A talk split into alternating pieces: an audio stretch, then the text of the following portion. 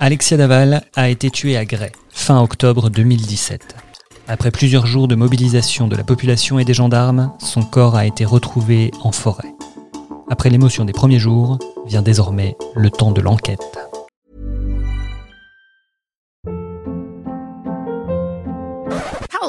What was that? Boring. No flavor. That was as bad as those leftovers you ate all week. Kiki Palmer here, and it's time to say hello to something fresh and guilt-free. Hello Fresh. Jazz up dinner with pecan-crusted chicken or garlic butter shrimp scampi. Now that's music to my mouth. Hello Fresh. Let's get this dinner party started. Discover all the delicious possibilities at hellofresh.com.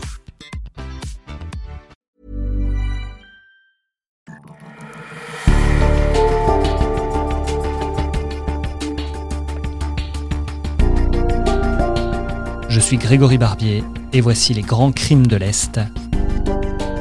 L'affaire Daval. Épisode 2. Une enquête secrète. Petite ville moyenne, Grèce, c'est une ville euh, relativement tranquille, qui n'a pas connu beaucoup de, de- de grandes tragédies, de grands faits divers. Didier Faure, journaliste, directeur départemental Haute-Saône de l'Est républicain. 20 ans auparavant, il y avait eu un meurtre, oui, effectivement, d'une jeune fille, il y a eu quelques incidents. Mais Grès est une petite ville tranquille, qui est entre Dijon et Besançon, euh, fin fond de la Haute-Saône. En dix jours, la commune de Grès-la-Ville, en Haute-Saône, a basculé dans une autre dimension. La vie de recherche d'une enfant du pays, Alexia Daval, débattue immense pour essayer de la retrouver, puis l'émotion à la découverte du corps, avec en point d'orgue 10 000 personnes défilant lors d'une marche blanche. Ça, c'est pour la partie visible. Mais dans l'ombre, les enquêteurs s'affairent déjà. Le corps a été retrouvé un peu plus de 48 heures après sa disparition, soit assez rapidement pour espérer récupérer des indices sur la joggeuse et autour. Et certaines constatations troublent d'emblée les gendarmes. Le bois où a été retrouvé Alexia Daval d'abord, un lieu isolé et à plusieurs kilomètres de là où la jeune femme était censée courir. Tout de suite, on a compris que finalement, Alexia, euh, là, n'était pas à proximité de ses sentiers habituels de footing, Willy Graff, journaliste fait divers à l'Est républicain. qu'on était dans une zone assez reculée, loin des routes, dans, on va dire, à la lisière d'une forêt, mais côté, côté bois, donc dans la forêt déjà. Le corps était partiellement recouvert de branchages, dans un endroit très reculé qui a fait rapidement euh, dire, en tout cas penser aux enquêteurs, que la personne euh, responsable devait sûrement connaître le secteur. La question de l'heure de la mort est aussi centrale. Et les gendarmes se posent déjà une question. Alexia Daval est-elle vraiment allée courir ce matin-là ou était-elle déjà morte? Pendant trois mois, une cellule de 12 enquêteurs a investigué dans la plus grande discrétion, travaillant sur chaque indice trouvé sur place et sur certains témoignages.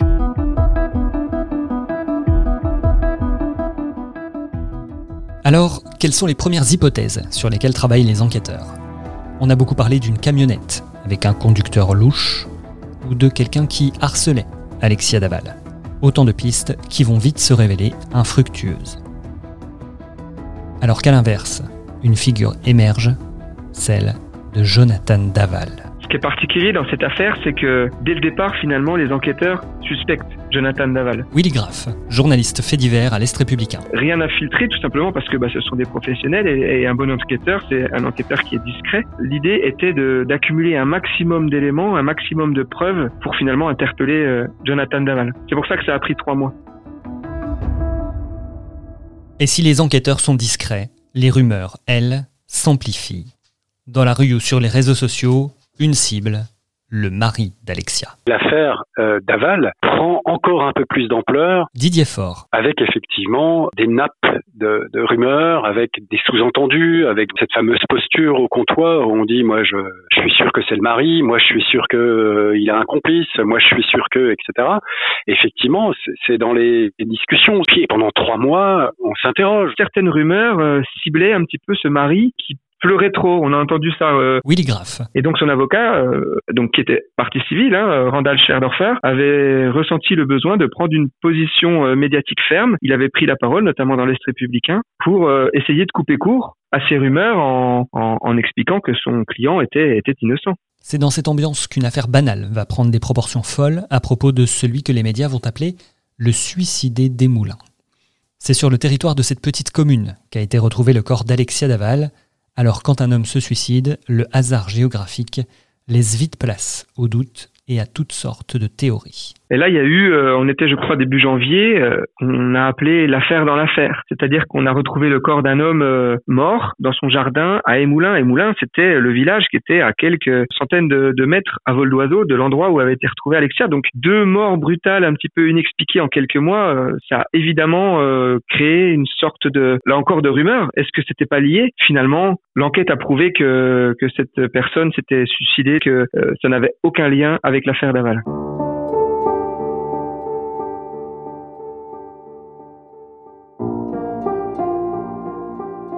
Loin de tout ça, les enquêteurs ont déjà des éléments solides sur lesquels travailler, et dès le samedi de la disparition d'Alexia Daval, ils remarquent des traces de griffures sur les mains de Jonathan. Le procureur de la République de Haute-Saône le dira quelques mois plus tard dans l'Est républicain. Les traces sur le corps de Jonathan n'étaient pas suffisantes pour l'incriminer, mais trois mois pour y parvenir, c'est très court. Alors durant ces trois mois, sur quels éléments vont s'arrêter les gendarmes? D'abord, Alexia a-t-elle vraiment été courir ce samedi 28 octobre? Les enquêteurs ne parviennent pas à trouver de témoins l'ayant vue ou même aperçu. Autre élément à charge, un drap. Un banal drap? Non, évidemment. Il s'agit d'un drap présenté comme appartenant au couple et qui recouvrait le corps d'Alexia, en partie calciné. Enfin, les gendarmes vont s'intéresser de plus près à un véhicule, le fourgon professionnel de Jonathan Daval. On sait que grâce à un tracker qui est positionné dans le véhicule professionnel de Jonathan Naval, bah, ce véhicule il a été utilisé pendant la nuit, contrairement à ce que à ce qu'il prétendait. Et puis il y a aussi un autre élément, c'est le témoignage d'un voisin qui, euh, dans la nuit du 27 au, 28 octobre 2017, a entendu la plaque d'égout. Ça c'était euh, un son caractéristique du, véhicule lorsque Jonathan Daval le sortait de chez lui. Willy Graff, journaliste fait divers à l'Est républicain. Et puis dans un second temps, il y a autre chose qui gravite autour de ce véhicule, c'est la trace des pneus qui a été relevé sur la scène de découverte du cadavre, qui, euh, il y a un moulage qui a été effectué, et ce moulage correspondait en tout point euh, avec les, pneus du véhicule de, de Jonathan Daval. Des indices graves qui vont aboutir à la mise en cause officielle de Jonathan Daval. Nous sommes le lundi 29 janvier 2018 au petit matin. Les enquêteurs ont désormais maximum 48 heures pour faire craquer le suspect qui vient d'être interpellé.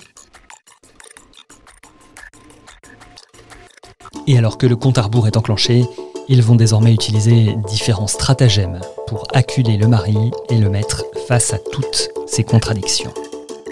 C'est ce que nous allons vous raconter dans le prochain épisode.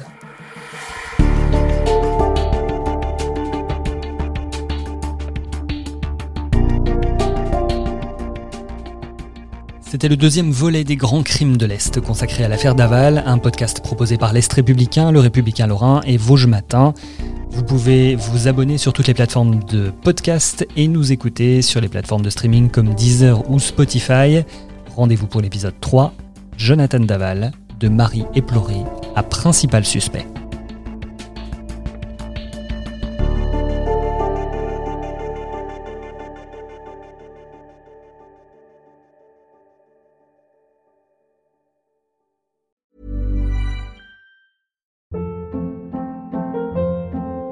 Hold up. What was that? Boring. No flavor. That was as bad as those leftovers you ate all week. Kiki Palmer here, and it's time to say hello to something fresh and guilt-free. Hello Fresh. Jazz up dinner with pecan-crusted chicken or garlic butter shrimp scampi. Now that's music to my mouth. Hello Fresh. Let's get this dinner party started. Discover all the delicious possibilities at hellofresh.com.